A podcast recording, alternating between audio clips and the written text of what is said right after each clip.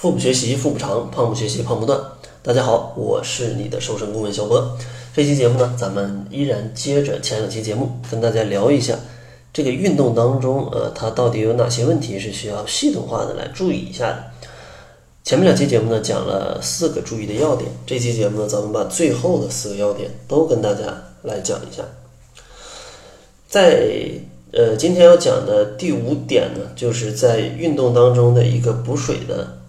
一个注意事项，其实很多人觉得这个运动当中，它其实不需要补水，不需要补水，嗯，但是这个其实是分情况的啊。如果你只运动三十分钟，对吧？你在运动的前半个小时还已经补充过了水分，那我觉得你运动三十分钟的时候不补水其实也无妨，对不对？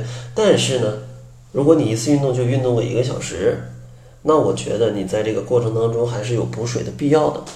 因为你在运动过程当中，它的一个出汗的量还是比较大的，所以说呢，建议就是每隔二十分钟可以补水，呃，一百五十毫升左右，啊，每隔二十分钟补水一百五十毫升左右，就可能也就是一杯水，啊，一杯水的这种感觉。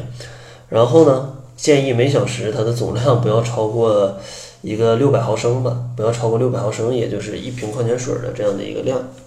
在你运动的这一个小时，不要超过这样的一个量，要不然的话，它喝的太多的话，其实对你身体的代谢也是有负担的。然后第六个注意的要点就是，运动之后一定要拉伸，这个太重要了。因为大家运动都是希望有一个更良好的体型，这个拉伸恰巧就能帮助你来实现，呃，优美体型的这样的一个目标。所以说，运动后的拉伸和运动前的热身，它是同样重要的，对吧？它不仅能够塑造你完美的肌肉线条，还能避免肌肉僵硬带来的伤害，还有运动之后的酸痛感，也能通过拉伸去进呃达到一个缓解。所以说，建议以静态拉伸为主。这个拉伸的动作怎么去做？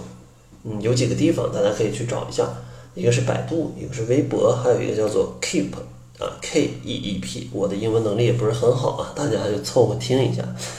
根据这个拉伸的教程，拉伸个五到十分钟就可以了。然后第七个注意要点就是运动之后的加餐。很多小伙伴他就很纠结，在运动之后呢，我能不能吃一点东西？因为运动之后啊，他可能还是有一点疲劳的感觉的。那到底能不能吃呢？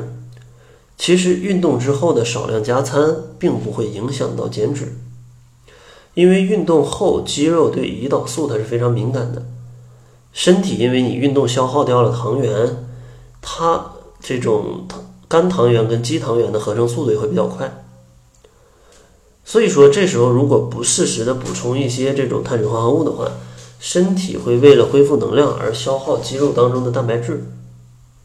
所以说，可以选择比较容易消化的蛋白质跟碳水化合物，比如说像呃蛋白粉，对吧？像牛奶，像一些水果，什么香蕉、苹果，对吧？这些都是 OK 的啊，或者甚至一点点全麦面包，这也是可以的。但是啊，一定要切记，千万不要有这种想法。很多人运动完了觉得很饿，哎呀，都运动这么久了，买块芝士蛋糕犒劳自己一下吧。还记得一组数据啊？一个六十千克的人，运动一个小时可能消耗的热量也就三百大卡左右。一块一百克的芝士蛋糕的热量是二百八十大卡。所以说，如果你像贪嘴的话，吃了一块芝士蛋糕，那可能你的运动效果就是微乎其微的。所以说，建议大家还是不要用这种方式来去犒劳自己。然后最后关于第八个注意事项，就是关于洗澡的。因为天气热，他运动的时候，他他肯定会出很多汗，所以说很多人运动之后会迫切的想要洗个冷水澡或者吹空调，但其实这样是非常不好的，因为这样不仅不利于肌肉的恢复，还会影响血液循环。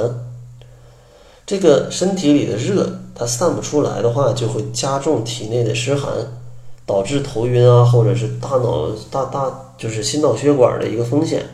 对吧？建议休息三十分钟左右，等身体恢复到一个正常的状态的时候，啊，再去用接近体温的水，再去他去洗一个温水澡啊，去洗一个温水澡，那这样的效果就是最好的。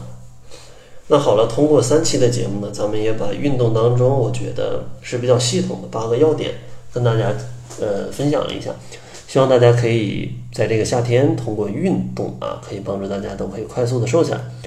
最后呢，还是想送给大家一份七日瘦身食谱，想要领取食谱的小伙伴可以关注公众号，搜索“小辉健康课堂”，辉是灰色的灰。那好了，这就是本期节目的全部了。感谢您的收听。作为您的私家瘦身顾问，很高兴为您服务。